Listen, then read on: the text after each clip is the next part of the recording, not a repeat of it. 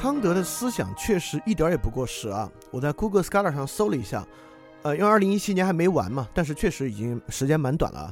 二零一七年整个一年关于康德的论文呢，就有一万五千多篇，一万五千其实已经是挺大的一个数了。我们可以拿康德跟其他几个哲学家对比一下，就知道可能呃大概是什么样的一个水平。那除了康德之外呢，比如说黑格尔有八千二百五十篇，海德格尔已经是二十世纪的哲学家了。海德格尔呢有七千六百四十篇，我们在上一期讲过的休谟呢是七千一百六十篇，可见其实康德和黑格尔到今天对他们研究啊给出论文的人其实还是要甚至还要多于二十世纪最伟大的哲学家海德格尔。就很多人认为会会认为康德是一个，因为因为听过他的一些轶事嘛，会认为他是一个在书斋里面不不问世事啊研究抽象学问的人，其实不是。就康德其实一直在反对当时德意志很多政策，撰写文章，特别是关于宗教批判的论著。呃，这个宗教批判论著呢，甚至受到了德皇威廉二世的这个警告，说你不可以这么写了。康德也答应了。但是威廉二世一死呢，就康德当时也发表了非常非常多这个批判宗教当时宗教政策的论著，就认为自己跟威廉二世的那个誓约呢，由于他的死亡已经失效了。但即便如此，康德真正想讲的很多话呢，依然是被压抑的。呃，在康德全集里面，他说过一句这样的话：，对自己内在的信念否定或者摒弃是丑恶的，但在当前的情况之下，沉默却是臣民的义务。一个人所说的必须是事实，但他却没有义务把全部真相都公开出来。这里面他又说啊，就他给门德尔松，就著名那个作曲家门德尔松写信时候，康德说：“我没有勇气说出我确信的许多事情，我也绝不说我不相信的任何事情。我知道的事情不宜说出口。”适宜说出口的事情，我并不知道。对当时的现状很不满，但德国呢，确实还没有条件进行法国大革命那样的实验，所以这个时候呢，确实，呃，我们我们可以发现，德意志为什么迸发出这么伟大的思想，确实有一个很现实的情况，就是我们可以说，法国这种空间在启蒙运动的时候，呃，导致出现类似于孟德斯鸠、伏尔泰和卢梭这样的社会张力，随着大革命。的释放和大革命转向恐怖化这股张力慢慢在法国消失了，但这样的张力呢，确实在德国出现了。现在的德国呢，就恰如启蒙运动时候的法国的很多状况。在这个时候呢，康德面临在对他的老本行啊，就是他的哲学，康德面临的困境是这个。这个时候占统治地位的是两种思潮，一个是我们之前讲的莱布尼兹沃尔夫体系的极端理性论，极端理性论就认为呢，知识跟经验无关。是纯粹包含在先天原则之中的，所有真理啊，都可以依照纯粹的演绎逻辑得出来，用数学的或用逻辑的方法推出来。你可能会想，不挺好吗？就是如果你相信理性推理，推出来不就得了吗？但在当时有另外一股思潮呢，或者另外一个很明显的成果却与这个相悖，就是牛顿的物理学体系知识。我们都说了，伏尔泰从英国引入，由伏尔泰自己呢又向全欧洲大陆传播牛顿知识。所以牛顿的这个机械论体系啊，在当时是颠覆性的，确实太影响力太大了。在康德看来呢，莱布尼兹沃尔夫体系有明显的问题，就是牛顿物理学体系明显是一个有经验痕迹，其实是包含了经验和演绎的一个体系。如果你仅仅相信莱布尼兹沃尔夫，你很难去解释这个问题。那么这么有影响力、看起来这么厉害的牛顿物理学体系，到底是怎么来的的问题？那第二个问题就是休谟的极端经验论。我们也讲了，休谟认为知识呢纯粹就是经验，是归纳逻辑的结果，而归纳逻辑呢永远不是真的，归纳逻辑永远无法保证。因此，我们对知识，尤其是对于因果律、对于因果关系的相信呢，就是一厢情愿的，这都是假的。这个明显呢又与康德相信的理性主义传统很有问题，而且极端的经验论还会带来一个结果，就是对于形而上学的打破。因为在极端的经验论情况之下是反对演绎逻辑的，传统形而上学就是哲学这套什么逻辑啊这些就更没有容身之所了。当然，休谟对康德是个很重要的警醒啊，就康德自己也说到，我坦率的承认是休谟的意见在许多年前首先打破了我独断论的迷梦，并且给我对思辨哲学研究指出了一个完全不同的方向。这里面独断论指的就是沃尔夫的这个极端理性体系。独断论的意思是什么呢？独断论大概就是说，呃，我们有时候也翻译为教条主义，就 dogmatism，就是我们完全遵守以前的一个教条，我们把一个前提条件，比如说神意，就是神一定是至善的这样的条件，不加思索的纳入成为我们的一个前提假设进行推论，这个呢就被称为独断论。那休谟呢，就是要打破一切这些假设，认为所有这些假设其实如果没有经验都无法验证。所以休谟的方法，康德或休谟最后的结论和系统，康德虽然无法认同，但休谟确实给他敲响了一个警钟。但我们其实知道康德最后实现了什么？康德最后挽救了形而上学。不光如此，为什么说康德如此伟大？呃，即使在我们今天看来，我们或多或少都认为形而上学呢是与科学相冲突的。呃，科学运用的是一条完全与形而上学不同、与形而上学相对的方法。康德的方法呢，确实，为什么我们有一个说法说康德就是一个蓄水池？康德以前的所有哲学流向康德，又从康德流出了今后的所有哲学。康德在挽救形而上学的同时，其实也同样挽救了科学。因为休谟的极端经验论其实是反科学的，对吧？因为科学我们认为我们识别出了某种因果，但休谟会认为识别出个屁，这都是你一厢情愿认为是因果律而已啊，其实根本不是。那么康德等于是他得出的新系统，兼容了极端理性论和兼容了经验主义，既挽救了形而上学，还容纳了科学的进程。但说到休谟的这个极端经验论啊，我们值得在在这里再多说几句，因为休谟极端经验论的幽灵呢，今天又出现了。今天出现的这个幽灵，重新回到我们社会中，成为一个主流力量呢，就是人工智能。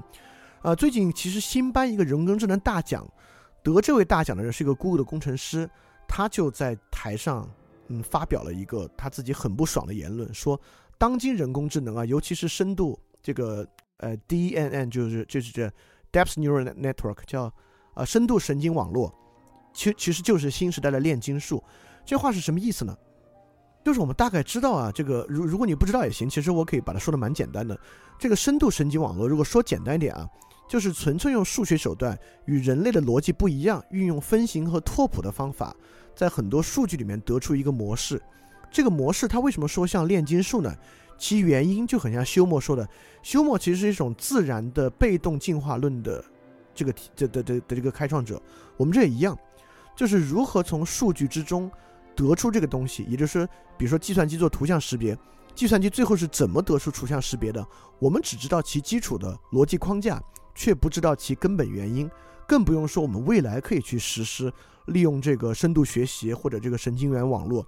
所形成的其他东西了，所以这位 Google 的科学家就说呢，现在新的人工智能呢，就像是这个炼金术一样，也就是说，我们拼命的试，呃，就是盲目的去试各种方法，只要出来结果是 worked，我们就觉得 OK。但这点如果从休谟来讲呢，休谟觉得没问题啊，这不挺好的吗？如果休谟活到现在，可能会对这个人工智能大加赞赏啊。但对我们却知道，我们我们知道问题在哪里啊？就是其实从这里也可以看出康德批判的来源是什么，就是他在今天有用。而我们如果不知道其中的原因的话，那他万一哪天出别的事儿呢？他万一哪天走向相反的方向呢？其实就会形成很巨大的这个恐惧和很巨大的风险，对吧？所以休谟的极端怀疑论和不可知论，其实本身也会导致这样的风险。这个风险呢，不仅对形而上学有害，对于科学体系本身呢，其实也是会带来很大很大的问题的。我刚刚不能说有害啊，因为有害。这个说的好像他是主观的要去害他一样。休谟呢，其实我们上期讲也知道，休谟反而是个谦谦君子，对吧？他他他他他对周围的人都充满了这样的一关切，包括对卢梭，虽然卢梭最后把他害得够呛啊。因此呢，具体来说呢，康德面对这么几个困境，最简单来说啊，就是理性现在大家越来越不信了，大家觉得理性这玩意儿有用吗？是不是没什么用啊？是因为这几个原因。第一呢，传统的传统理性论，比如说从莱布尼兹的神议论，我们就看到，传统理性论包括笛卡尔本身，他不得不有一个很重要的假设在后面，就是有一个神，一个呃，不管是一个消极的自然神，还是一个积极的人格神。笛卡尔心灵与外在的和谐，就是我的心灵与外在为什么能够和谐呢？是因为神让它和谐的。莱布尼兹然更是的，就是先定和谐论，因为我们心灵和外在根本就不发生关系。导致这一切连不发生关系还能和谐的，就是因为先定和谐是神让它和谐的。就这种神学传统啊，随着欧洲风起云涌的宗教批判，大家不怎么信了。就特别是知识阶层和新的市民阶层，对于因为神的原因所以理性有用，可能你这么说他们还更不相信了。那第二点呢，就是传统的经验哲学，经验哲学当然是这个理性论很重要的来源啊，特别是奥古斯丁到托马萨奎纳。这个体系，在欧洲大陆全面的示威。第一，我们之前讲过很多次啊，就是唯名论革命，开启这个非理性神学。就比如说像，其实，呃，当时在欧洲占据主流的两个新教，一个是马丁路德路德宗和加尔文宗，本身其实都有非理性神学的痕迹，这个成为了新的主流神学。第二呢，经验哲学被学界所摒弃。就比如说我们知道洛克，洛克就最反对这些。洛克不是给朋友写信讽刺莱布尼兹吗？就说就他们这套玄思啊，这套胡说八道的玩意儿，我们早就玩腻了。就学界这套东西呢也被摒弃。当然第三个呢，就是英国怀疑论经由伏尔泰在整个欧洲大陆传播，就唯物论慢慢兴起了啊。就欧就确实伏尔泰在中间起到了很重要的作用，导致整个理性权威出现了很大的动摇。但是我们今天可能也会想啊，就是理性动摇就动摇呗，有什么坏处吗？那就那就不要理性了嘛。但这个确实在传统，特别是如果你相信逻辑论的人来讲啊，这个相当于你所相信体系的完全崩塌。那我我们知道，我们从从我们现在的视角往回看，有几个东西是我们可以依靠的：理性、感性、意志。但这是比较粗放的分法。但确实可以做这样的三分，就是理性、感性与意志。呃，比如走到黑格尔和走到尼采呢，最后进入唯意志论。那么，当然有很多其他哲学家呢相信感性论，呃，包括其实休谟就就某种程度上相信这样的东西。呃，包括后期心理学的兴起啊，包括荣格和弗洛伊德慢慢走向感性啊、动机啊、情绪啊这样的一套理论。但大家要想一个问题：直到今天，我们已经经过了后现代的解构。但我们今天的主流语境是不是其实还是个理性语境？包括我们对于，特别是对于社会上我们要下判断的时候，一个政治是不是好，一个法律判决是不是合理，就构成我们最基础框架这些东西，其实依然是理性的。所有这些东西呢，是基于假定、推论、逻辑形成一套判断。包括如果你做商业决策，我们当然希望一个商业决策是理性的。虽然今天有一些商业神话哈，他们是靠着，比如说乔布斯 some somehow 是靠他的感性在推动这个企业的发展，对吧？但绝大部分的企业，如果你你告诉我们现在把这些理性指标抛弃，我们开始靠意志和感性推动它呢，其实很多事情是转不动的。这个中间为什么理性能被保全呢？跟康德就有很大的关系。而且通过这些，希望大家能够理解啊，就千万不要觉得理性没有就没有了呗。第二个困境说起来呢，就是自由的悖论，就是。传统的我们认为的自由呢，在这两种思潮之下都会有问题。第一，极端的理性论其实并没有抑制自由。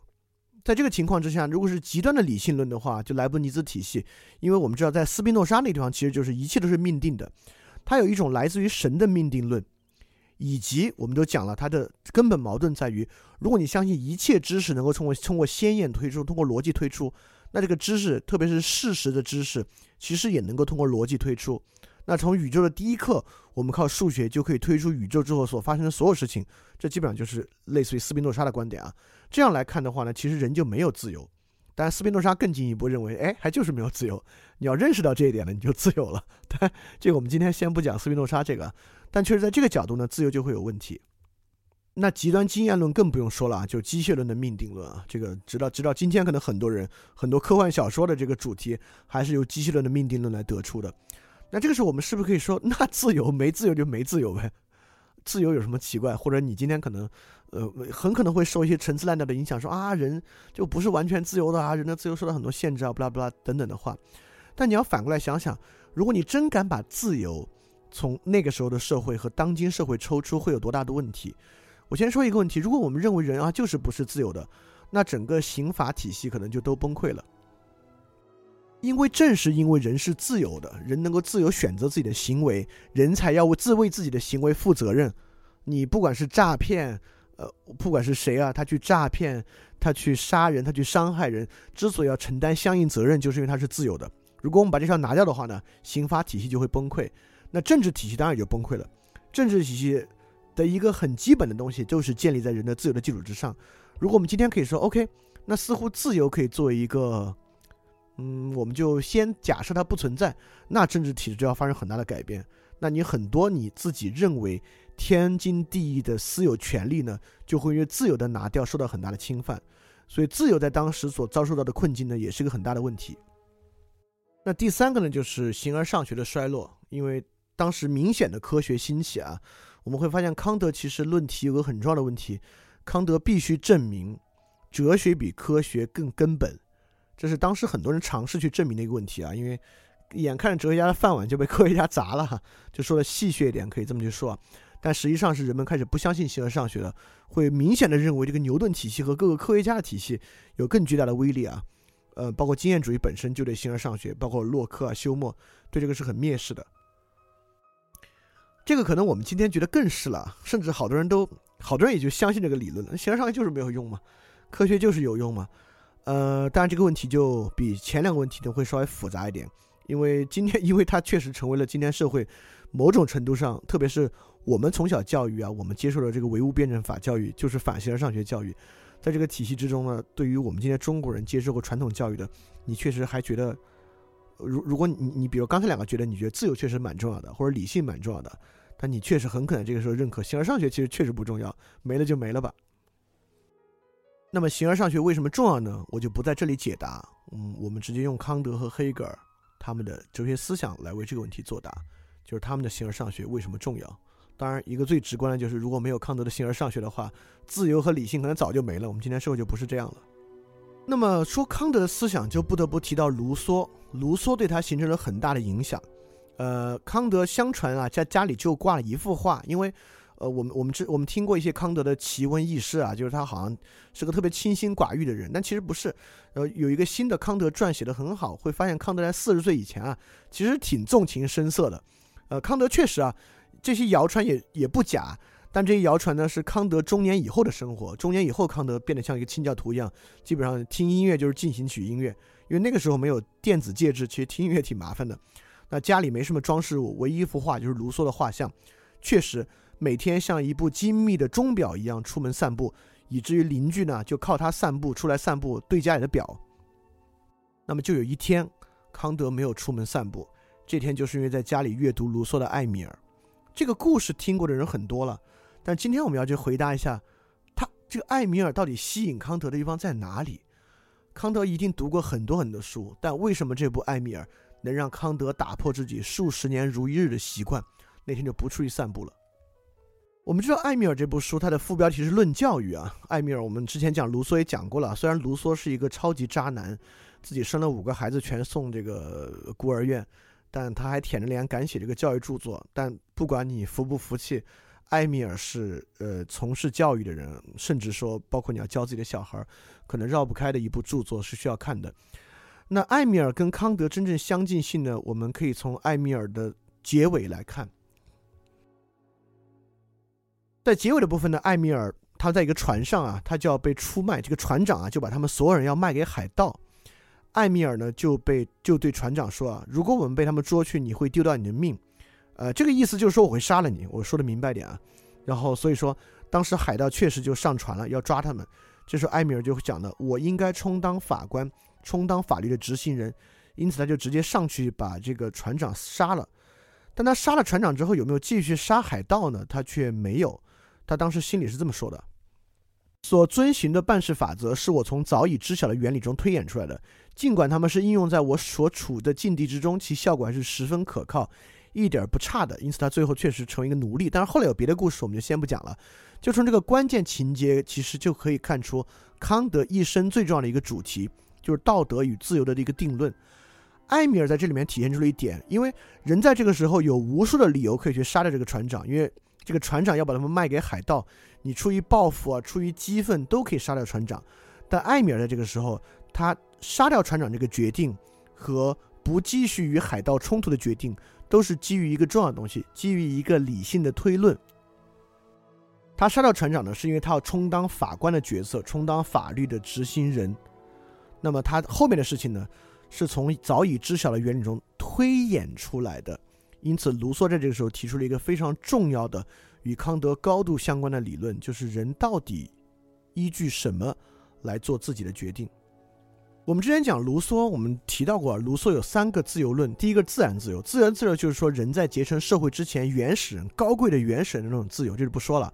第二个就是政治自由，政治自由呢，就是说卢梭说说人往往呃人生而自由，但无往不在枷锁之中。就卢梭著名的论断，认为人的自由呢，必须是在法治和政治的约束之下形成的自由。卢梭的第三个自由叫道德自由。这个道德自由是什么东西呢？我们知道，卢梭跟洛克最大的区别是，卢梭相信百分之百完全的公共意志，也就是说，个人啊是没有私人空间和私人利益的。当人结成社会之后呢，所有人就形成一个确凿的公共利益，叫共同意志。这共同意志所带来的自由呢，就是道德自由。康德当然没有就接受了卢梭的自由，但康德确实是发展了卢梭的三种自由论，并从中得到了康德对于道德和自由的逻辑推理。康德所接受的是这个形式，比如康德在这个道德形而上学原原理里面就写到啊。道德命令所涉及的不是行为的质量，不是由此带来的效果，而是行为的形式，是行为所遵循的原则。这话也蛮长，我可以把它提取主干一下。就道德命令所涉及的，就是行为的原则。你会觉得这话有什么可说的？道德可不就是行为原则吗？哎，还恰恰不是。你看。有时候我们判断道德呢是行为的质料，质料呢这个就是亚亚里士多德的四因说啊，质料因啊、动力因啊、目的因啊。质料的意思呢，就是说这个事儿本身的性质。那我就可以说了，呃，我们有时候觉得杀人就不对，不管什么原因，怎么杀人都不对。因此这个时候杀人呢就成为行为的质料。我们认为道德呢就取决于这个，只要你杀人就不对。你看这个时候我们有时候不认可这个判断，对吧？那第二个是而此带来的效果。那道德会不会是带来的效果呢？那太是了，这是我们之前说的，就休谟的理论必然会走向边沁的这个功利主义论，对吧？功利主义理论是今天其实构成社会相当重要的理论啊。什么道德能够带来全社会数字上最大的幸福，就是道德。比如我们认为陈光标，很多人认为陈光标很道德啊，虽然他惺惺作态啊，虽然他摆出样貌，虽然他可能还骗人，但人们说，那他至少捐钱了呀，有本事你捐点儿啊。就因为陈光标事实上带来的效果是捐了钱，因此他就是道德。我们不管别的，所以这个东西其实现在其实也蛮常见的一个理论啊。但康德当然认为不是，康德认为道德仅仅是来源于其行为所遵循的原则，就恰如埃米尔最后的这个，呃，埃米尔最后采取这个行动一样。对康德在当时要调和的，一方面是牛顿的机械论。就牛顿的机械论当时已经成为唯物主义主要的阵地了。就是作为牛顿出来之后，很多人导向唯物主义，就这个原因，因为就太明显了嘛，太确凿不过。但是我们当然我们知道，休谟的怀疑其实很有道理啊。当时认为牛顿得出的一定是宇宙终极真理了，但爱因斯坦推翻了，然后量子理论又推翻了爱因斯坦。那天晓得之后，物理定律会不会出现新的新的规则？是不是对吧？所以可见休谟其实在某种程度上呢，确实是一个很大的智者啊。他提出了非常棒的一个见解。呃，但在康德的年代呢，确实，牛顿的这个机械论非常重要。那第二呢，就是卢梭的这个道德论，也就是目的论，就是人社会的目的。这两个东西其实是根本冲突的，所以康德呢就开始调和这样的一组矛盾。调和这个矛盾，其中很重要的东西呢是大革命对康德的震撼，因为康德的年代恰是康德、黑格尔年代，其实都是大革命的年代。大革命的年代呢，首先康德是很同情和赞许大革命的，这简直是一定的。因为大革命最开始，我们其实之前讲到啊，最初的大革命是非常崇高的理想。我们其实之前讲过，大革命里面有个非常就是令人匪夷所思的情况，就是法国当时分第一阶级、第二阶级、第三阶级嘛。第一阶级是教士，第二阶级是贵族，第三阶级是平民。就第一阶级和第二阶级的当时很多人接受卢梭的思想，因为卢梭当时的思想是平权。财产公有，人人平等，就这个，这其实法国大革命里面其实很难去解释的一点，就是这个人怎么会去认同一个与你的利益相反的一个理论和思潮呢？对吧？所以康德这里呢就有一个论断：革命激起的真实热情是专门指向理想，特别是指向纯道德，不能与私利同行，金钱报酬便不能使革命的反对者们激起那种热情和那种心灵的伟大。啊，当然这是康德对。革命前期的论断啊，当然革命后期有有雅各宾派，就是罗伯斯庇尔走向恐怖革命呢，也确实吓到了康德。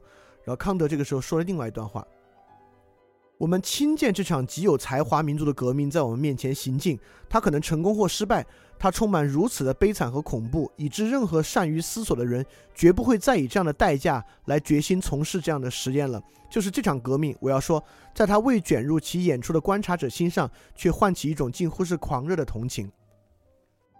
当然，康德所不愿意发生事发生了，这这样的实验一而再、再而三的事情，俄国革命、辛亥革命，甚至就就是红红色高棉布尔布特本身带有浓重的法国大革命思想的影子啊，在其中其实是很可怕的。但但重要性在于康德的后半句，就是这场革命，我要说，在他未卷入其演出者的观察者心上，唤起一种近乎是狂热的同情。这种狂热的同情呢，就是说。革命本身的目的如此崇高，如此高尚，却走向恐怖，那么康德就要回答一个问题了，就是说，你所有思想家如果看到，都自然会回答一个问题：如果革命真的好的话，怎么保持革命好的一面，而促使它不走向恐怖？比如康德在别地方就说到啊，人类历史上发生的这种现象将永远不会被忘记，它表明人性中有一种非政治家根据考察过去事件过程能够想到的进步倾向和力量。即使我们上述事件背后的意向和目标没有达到，即使人民革命或者宪政改革最终都失败了，但我们上述的哲学判定却没有失去其力量。这里面有一句很重要的话啊，人性中有一种非政治家根据考察过去事件过程能够想到的进步力量和倾向，翻译过来就是说，政治家根据经验所不能考虑到的进步力量和倾向，在里面能看出来。那就要说了，如果他不能通过证据家用经验去考察，我们该怎么去认识这样的倾向呢？当然是通过理性。那这个理性的推断过程是什么样的呢？呃，就这就不是我们今天的主题了。如果今天讲这个，那就就我们之前讲了四个小时才会讲明白啊。今天肯定不可能从头再讲。大家感兴趣呢，可以去发展电台网上去听康德上下。呃，当然这里面就是康德主要的那个。批判哲学的重重要组成部分了，纯粹理性批判、实践理性批判和判断力批判。因此，康德证明了这种道德本身的存在和这个道德的必然性。在这其中啊，康德看到了一个最根本的，也是今天可能很值得说的一点，就是对自由的根本。呃，因为这三大批判，三大批判得出一个最重要的一个东西啊，当然有很多重要的结论，其中有一个非常非常重要的结论，就是对自由的捍卫。康德其实是用理性方法证明了自由的必然性。那么在这个过程中呢，当时有很多人在问，因为法国大革命爆发出了这么可怕的事情，我们就要问：那启蒙是什么？启蒙是好事儿吗？所以康德有篇非常著名的文章，就叫做《何谓启蒙》，叫回答这个问题：何谓启蒙？他的第一段是这样说的：启蒙运动就是人类脱离自己所加于自己不成熟的状态。不成熟状态就是不经别人引导就对运用自己理智无能为力。当其原因不在于缺乏理智，而在于不经别人的引导就缺乏勇气与决心去加以运用之时，那么这种不成熟状态就是自己所加于自己的了。要有勇气运用你自己的理智，这就是启蒙运动的口号。这是康德何为启蒙的第一段话。这段话非常非常重要，重要性在于哪里？它其实说明了直到今天，因为康德在何为理何为启蒙。这个文章里面说很重要的啊，就是启蒙运动结束了吗？康德认为没有结束，我们其实还在启蒙运动之中。这个启蒙运动直到今天还没有完成。我为什么这么说？我们可以从启蒙这个名字看到，启蒙的名字是什么？Enlightenment，Enlightenment 就是光照，而且是名词形式，光照。所以直到今天，还有很多人会用光照来比喻启蒙，也就是说，比如说我们被启蒙之光照耀。康德就会认为，当你用这样话说的时候呢，你其实已经背离了启蒙精神。启蒙者恰恰是每个人要运用自己的理智，而不是别人有他的理智，他的理智帮着你。这这可以回溯到我们今天对现代社会专家系统的批判啊。我们在多大程度上经常性的、时常的认为很多事情是不用我自己想的，这个世界上自有专家帮我想明白。当一个股民要炒股的时候，他去追求，哎，这是个股神的意见，我去听他的意见。当我们觉得啊，我们要升职加薪，那咪蒙告诉我吧，他告诉我方法是什么就行。就是汉娜·伦特对 know how 的批判，其实都是这个，包括今天的科学拜物教，崇拜科学，或者我们讲崇拜理性。本质上，当你讲崇拜科学、崇拜理性，你认为理性最伟大，哲学家伟大，科学家伟大，他们帮我们想明白很多问题，让我们能够享受其福分的时候。这个时候呢，你就已经与启蒙理性相悖了。所以康德认为人是生而自由的，当然人是绝对自由的，这个自由是刻在理性里的。但其实呢，他在很多人呢有这个自由却弃之不用，就是他并不去运用自己的理性。这个就是康德对于大革命失败很重要的一点。就当大革命所有人，我们都讲过大革命啊，特别是当大革命里面有决策权的人倒向无套酷汉，而不是选择用理性争辩。下大革命最开始立宪会议的时候，理性争辩的方式去争论的时候，大革命本身就失败了。当然，康德的这篇文章完完全全不是一个鸡汤。康德还说出了这样的自由和理性该怎么被保护。康德就说到了，必须永远有公开运用自己理性的自由，并且唯有他才能带来人类的启蒙。私下运用自己理性，往往会被限制的很狭隘。虽然不至因此特别妨碍启蒙运动的进步，然而我所理解的对自己理性的公开运用，是指任何人作为学者在全部听众面前所能做到的那种运用。一个人在其所受任意公职岗位或职务上所运用这些理性，我们称其为私下的运用。也就是说白了，怎么样去捍卫这样的理性和自由呢？需要靠公共舆论。需要依靠每个人能够公开的运用自己的理性，所以这个理性呢，就与言论自由发生了很大的关系。所以说，哈贝马斯的交往行为理论和哈贝马斯后期走向的这个，呃，就是公共领域结构转型等等的啊，当然受到了康德极大极大的影响。而且我们就会发现，康德其实很厉害的一点，就康德不是一个这种理想王国的纯粹鼓吹者啊，要理性，要要思想，要自由。康德恰恰，我们很快会提出他的法权思想。康德恰恰很敏锐地意识到，所有这些东西不是靠喊喊口号能够喊出来的，它是靠法权、靠法治去归属、靠法治去真正推动的。当然，法治，康德确实也给法治给出一个很棒很棒的定义。当然，我们知道启蒙理性呢，嗯，直到今天并不是说没有反对者。我们之前讲福柯就知道，福柯写过一篇跟康德隔空对话的一个文章。跟康德跟康德这篇文章标题同样，叫做“何为启蒙”。在那里面呢，福柯大概意思是说呢，启蒙恰恰成为一种新的权利，成为一种新的权利的手段和主张。他那会儿是批判的，但我们也知道，其实福柯晚期啊，在写性经验史的时候，里面非常强调的生命政治学和自我治理，其实这个时候呢，又走向了康德强调的道德自律这一点。所以福柯其实到晚期呢，某种程度上又回到了康德道路，包括。我们讲法兰克福学派啊，法兰克福学早期很重要的阿多诺，呃，他早期最重要的作品《启蒙辩证法》，呃，当然是极大的批判启蒙的啊，认为启蒙所需要带来的这个统一的理性啊，就是人类社会最糟糕的东西了。但阿多诺晚期走向美学与权威批判的时候呢，又走向了康德的判断力批判与康德的自律，所以确实康德在这个过程中非常重要啊。他提出的启蒙就是每个人要去运用自己理性，以及康德以法治手段去保证每个人能够运用自己理性，是直到今天我们还没有完全消化，确实也 far away from 完全做到的一个事情。而且我我我有一种很深的感触啊，就为什么呃为什么我之前有个观点就是说社交我们若干年回头看会发觉社交网络是人类最糟糕的发明。那这个观点呢，或多或少会在这个地方找到，呃，它的部分答案。也就是说，某种程度上，社交网络呢，恰恰是压抑人去好好的成熟、运用自己的理性去判断的一种产品形态。但这个，这个我们今天就不不在这个角度上往下多讲。我们继续往下讲康德。所以在这里，康德的自由呢是有三重保障的。我们这里一定要回过去想啊，当然不是从康德这里才才提出自由。培根有没有提自由？笛卡尔提提不提自由？洛克提不提自由？我们今天的人互相提不提自由？我们都提自由，但有没有想过，这就是休谟对康德打破这个独断论啊？我们当然可以提自由，但你必须反过来想，到底怎么才可以自由，而不是说你就应该自由。因为休谟说了，实然不能够上升为应然，对吧？所以自由到底怎么保障的？康德这里提出三重保障：第一，自由因为我有认识能力。这个一定是真的吧？就如果你连周围环境都不可认知，你有什么可自由的？你你你你能够怎么做呢？所以自由最基础就是我有认识能力，对吧？这个在康德的纯粹理性批判里面，靠先验哲学完成了。也就是说，人的知性为自然立法。康德从根本上改变了反应论。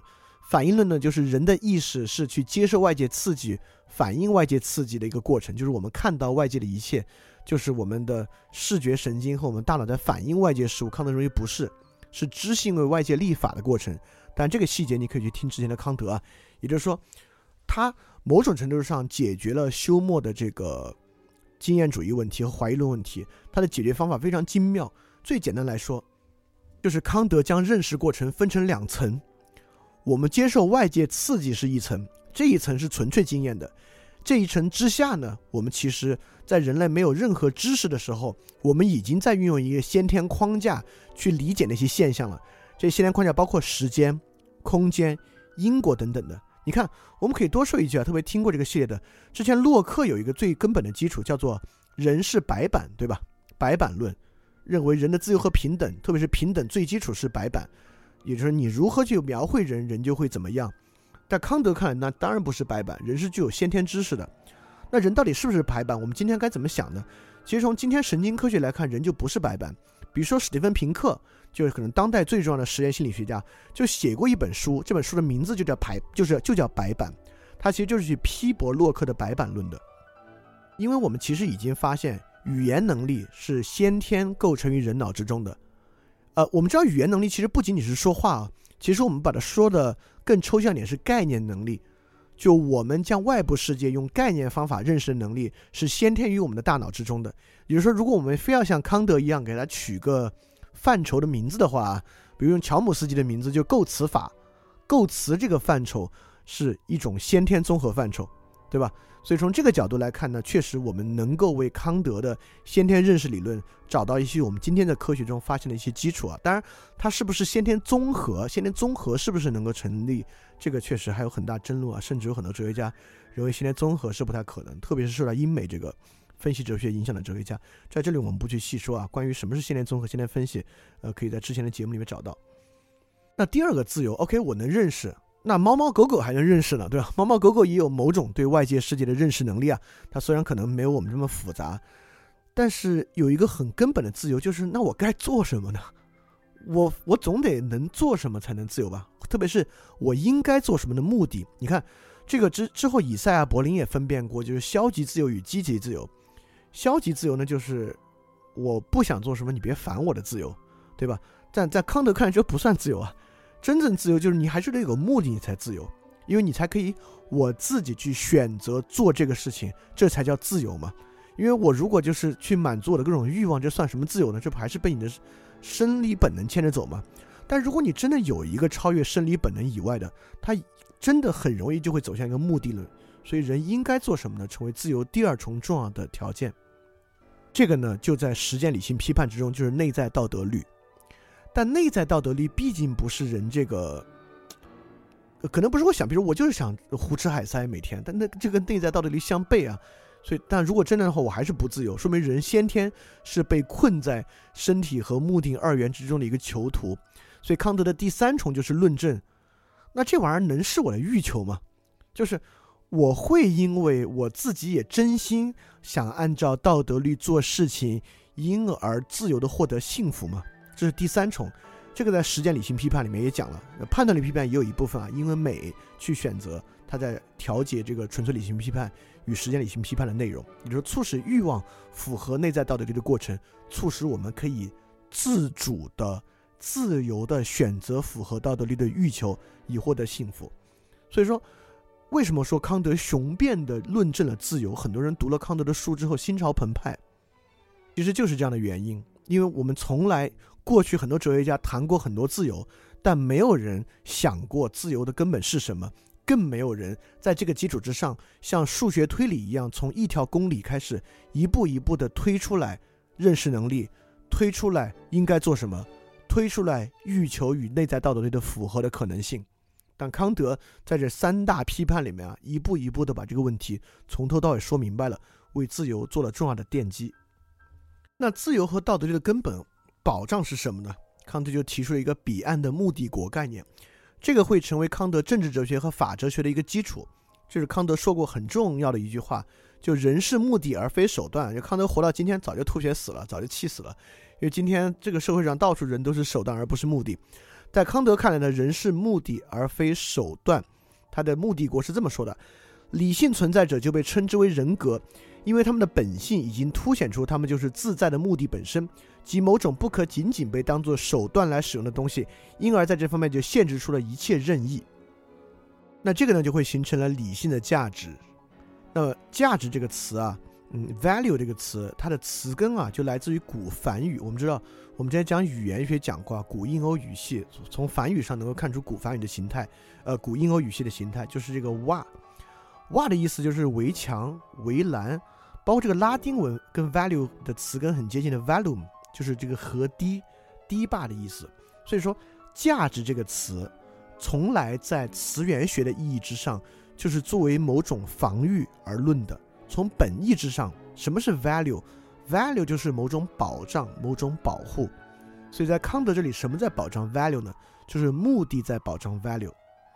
这是怎么保障呢？就是应对科学冲击的根本保障。因为在康德的认识论里面，我们虽然对外界能够有认识，但康德其实是一个片面认识论者。呃，在这里我不细说啊，但是可以简单的说一下，康德认为有一个物自体的存在，这是康德哲学的一个问题，其实康德哲学的问题，就是这点上黑格尔很不习惯。所以说去改进它，今天也有很多人去改进它。就康德哲学不得不假定有一个物自体的存在，就是我们去认识的对象。我们能够认识的东西呢，并不是这个物自体的全部。我们只能依据我们的先天范畴去认识事物。我们先天范畴以外的，我们是不能认识的。所以，我们能够真实的把握这个世界的一部分。所以，这个成为了应对科学冲击一个很重要的回应。也就是说，科学不能解决所有的问题。因为科学是极大的需要靠这个实验啊，需要靠我们的观察和现象去的。我们不能把握物质体的全部，只能把握一部分现象。所以说，在地方的根本价值并不是科学价值，一个道德存在者才是世界的最后目的。整个世界构建这个目的帝国，其实是为了道德存在者而存在的。因此，跟之前卢梭的这个。呃，自由的三重自由，康德依然有自己的三重自由。这三重自由结构上跟卢梭的很像。你看，卢梭第一个是自然自由，在康德这叫野性自由，跟那蛮像的啊。呃，第二层呢，康德这里叫法律自由，这是靠法治国，就是靠实际我们的国家来呃呃推行的。第三个叫道德自由，靠目的国。呃，康德这里目的国呢，就非常非常重要，值得去讲了。当然啊，它跟卢梭有很大的不同。卢梭提出的那个公共意志啊，就卢梭的第三层自由是靠公共意志实现的。但卢梭的共共同意志，卢梭的共同意志有一个很大的问题，就卢梭从来没去好好论证过这个共同意志。这共同意志就是提出来的，所以这共同意志本身就有所谓的独断论的色彩。但康德的目的国和道德自由与卢梭最大的不同，也就是康德往前跨的这一大步，就是这是一个由完整逻辑推断出。具有深厚内涵的一个概念，也就是说，目的国的提出，其实你看，这是直接受卢梭启发的一个，就社会的根本是人与人交互嘛。在康德这里呢，社会根本就是人格与人格的交互，人格与人格交互的根本呢，就在于目的国。他是这样说的：任何一个理性存在者，作为自在的目的本身，不论他所服从的是什么样的法则，必须能够同时把自己作为普遍立法者。因为这是他的准则，适合于普遍立法，才使理性存在者作为自在的目的凸显出来。与此同时，他这种优先于一切单纯自然物尊严，使他任何时候都必须从他自身的视角出发，但同时也要从其他任何有理性的作为立法的存在者的视角出发，而采用自己的准则。于是，一个理性存在者的世界，做一个目的的王国，以这种方式就有可能。这就是通过作为成员所有的人格来为自己立法。这里面，但这个话你念起来也蛮绕的，但其核心是这么几点，这是康德法权思想的根本啊。第一，每个人都是普遍立法者，也就是说，我心中的准则就是普遍准则。我觉得什么是对，什么是错，如果我真正能够从我内心意识到对错，这个对错就是宇宙对错的根本规则。正因为如此，它不但是我的对错规则。它也是所有有人格之人的对错规则，所以说，我不但要这样来要求自己，我也要来要求别人。特别是我能够要求别人的，同样我也必须意识到别人能够要求我。所以你看，康德一下把社会契约往上拔了好多层。就之前的社会契约，要么是洛克那种啊，我们每个人让渡一点自己的权利，构成契约，以保护私有财产为根本。要么是卢梭这种社会契约，就是我们大家共同构成一个共同意志，这共同意志他他也没说明白是什么，这是根本，这是共同契约。在康德这里，契约是什么构成的呢？契约就是每个人的道德律。我意识到两点：第一，此道德律即为普遍道德律；第二，此道德律在所有的人格人之中共享。因此，这也形成了社会契约的根本基础，就是这个内在的道德律。当然，康德为什么要区分法治国与目的国？目的王国是康德的乌托邦，康德自己非常清楚，目的王国是不可能在理论上按照这个方式去实现的。因此，康德法哲学的基础依然是法治国。那我们就想，那你说这些干嘛？不是浪费时间吗？恰恰不是，这就是乌托邦理论的重要性。包括马克思说这个共产主义啊，我我们我们有时候拿出来调侃啊，但我们要知道，马克思从来不会认为共产主义可以最终实现。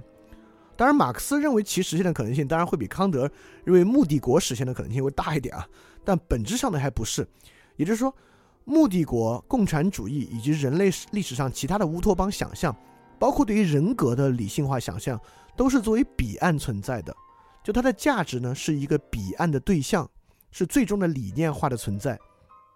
它有什么作用？它当然有作用。它的作用呢，就是我们批判现实的基础。如果我们要对现实社会展开批判，我们能怎么批判？我们就是用理念化的对象对现实展开批判。为什么我们今天很多时候对现实的批判，感觉没有力度？感觉没有办法去做，因为什么呢？说起来，大家其实都有感触，因为缺乏标准。因为很多时候，我们想对现实进行批判的时候，我们不得不引用复杂的论证，其原因就是因为我们没有标准。为什么没有标准呢？哎，一会儿我们也会讲到这个，就是目的国的丧失。当然，康德是个非常伟大的哲学家。因此，康德不光受目的国，康德还说了，因为目的国实现不到，我们能够做的是法治国。我们该如何做一个法治国？在康德的很多法哲学论文里面呢，写的非常清楚。其基础其实就来源于目的国，所以目的国不光提供，它提供就是标准啊。这个标准既可以用作批判，也可以用作法治国建立的基础。如果人不服从于任何人，只服从于法律，人就是自由的。但这个法律其实康德一语双关，一是。我们内心的普遍立法，因为每个人是立法者，我们要服从的就这个法律。第二点，这个法律呢又是共通、具有普遍性的，所以这个话说的有多好？这句话这么简单，但其实它的意蕴有多深远？如果人不服从于任何人，只服从于法律，人就是自由的。为什么？就是因为这个法律与你内心的立法是共通的，它并不阻碍你的自由。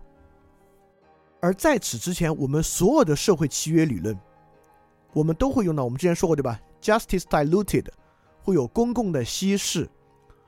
休谟的那个法权理论会认为，法会与当下现实的利益产生冲突，就会认为法律是一个维持我们叫 greater good，维持 commonwealth 的东西。它对某个个体，对于少数，包包括卢梭啊，对于少数族群，对于意识的利益会产生冲突，它会危及到自由。但在康德这里就不会，因为立法其根本不在于缔结起来的维持某种数量人利益的契约或者某种私有条件，立法的基础是每个人内心的道德律，这个普遍立法。所以我们在上一期讲过，大革命折射出一个非常重要的问题，就是政治哲学从正当性蜕变到合法性的一个危机。也就是说，当我们认为没有标准，我们觉得这个好像达不成一致的时候。当当这个政权啊，所有政权包括法治体系的正当性消失，它仅仅能够维持合法性的时候呢，就会产生很大的问题。康德的法哲学伟大之处就是康德为正当性做了根本论证。正当性来源于哪儿？来源于道德律。当然啊，康德这样的人肯定不会就做这么简单的论证。呃，康德的法这些论文我们今天没有时间把它完整的介绍出来。如果未来有机会，当然值得很值得一说。康德从出发点。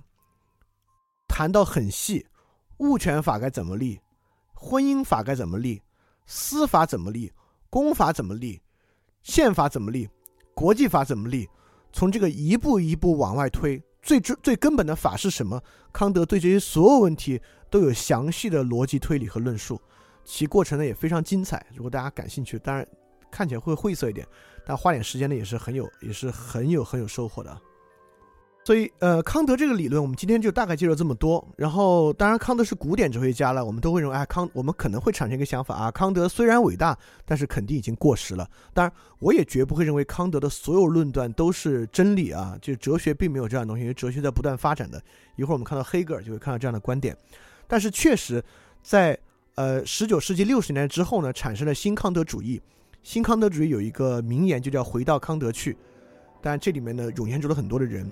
新一代的思潮呢，还不是十九世纪六十年代，是二战之后的冷战结束之后和冷战过程之中，我们慢慢发现，真正能够解决当代问题的，很可能还是康德。当然，十九世纪最后的遗产，最重要遗产就是胡塞尔。我们之后就是我们这次这个大的周期介绍啊，就这几百年、四百年之中，可能我们最后要讲的一个人呢，就是胡塞尔。那胡塞尔直接从康德的这个得到重要的启发，创立现象学。这个我们可以到时候再讲。我们不会讲到的两个呢，一个是我们大家可能都知道非常著名的写正义论的罗尔斯。罗尔斯呢就是伦理自由主义。罗尔斯将自由主义思想进行重要的批判和发展，提出伦理自由主义。那伦理自由主义的基础，什么是正义？罗尔斯的基础的理论依据就是康德的这个道德律。我们必须依据道德律提出正义，在这个基础之上形成自由主义，才是当代所需要的自由主义。当然，还有一个最重要的学生啊，确实是二战之后很有名的，就是我们其实提过不少的汉娜·阿伦特。那汉汉娜·阿伦特讲课呢，也讲过康德法哲学，呃呃，叫康德政治哲学，就有很著名的书叫《康德政治学论稿》。那汉娜·阿伦特所谓的反抗平庸之恶，包括埃希曼的那个耶路撒冷审判，汉娜·阿伦特的所有基础都是说每个人要为自己负责。他在这里呢，重新拾起了康德在《何为启蒙》里面的重要观点，认为每个人必须独立的、理性的为自己的行为负责。汉娜·伦特就敏锐地发现，为什么出现一战、二战、原子弹、大屠杀？也就是说，我们认为社会契约、政府、政治、法治体系其实不能够、绝对不可能作为人类社会的根本保障。其实这个对于今天也是一个很大的警醒。我们认为这套系统，当这套系统运转稳定的时候，我们觉得没问题啊。一切都很好，我们不相信个人，相信大的组织机构。但当发生这些荒谬事之后，我们才重新反过来发现，这就是我们去忽略每个人自己的道德律和自由可能要付出的代价。因此，汉娜·阿伦特在之后呢，又重新提出回归康德这样的观点。所以，今天康德可能留下一个非常重要的课题啊，就是重塑目的国的乌托邦，因为我们今天处于后乌托邦时代。后乌托邦时代就是说，所有乌托邦都丧失了。你看今天为什么反乌托邦题材这么这么受到大家欢迎啊？包括赛博朋克就是一种典型的反乌托邦形式。就我们会认为，想象中的理想国是不复存在的。我们今天很难构想出大家共同能够认可的理想国，但是我们今天却很容易构想出大家都认为糟糕的东西。就是对于未来糟糕容易达成共识，但对于我们能建立什么样一个乌托邦呢？我们却很难想象。这其实是个很大的问题啊！因为后乌托邦时代乌托邦的丧失，其根本的结果就会导致道德对象的丧失，也就是我们无法树立道德标准，也无法进行道德批判了。这会带来一个很什么样糟糕的效果呢？当然很容易，结合我们之前讲的，你也会理解。要么你就会退回到洛克的私权时代，就是因为没有道德标准了，所以就是怎么样的制度可以保障私权？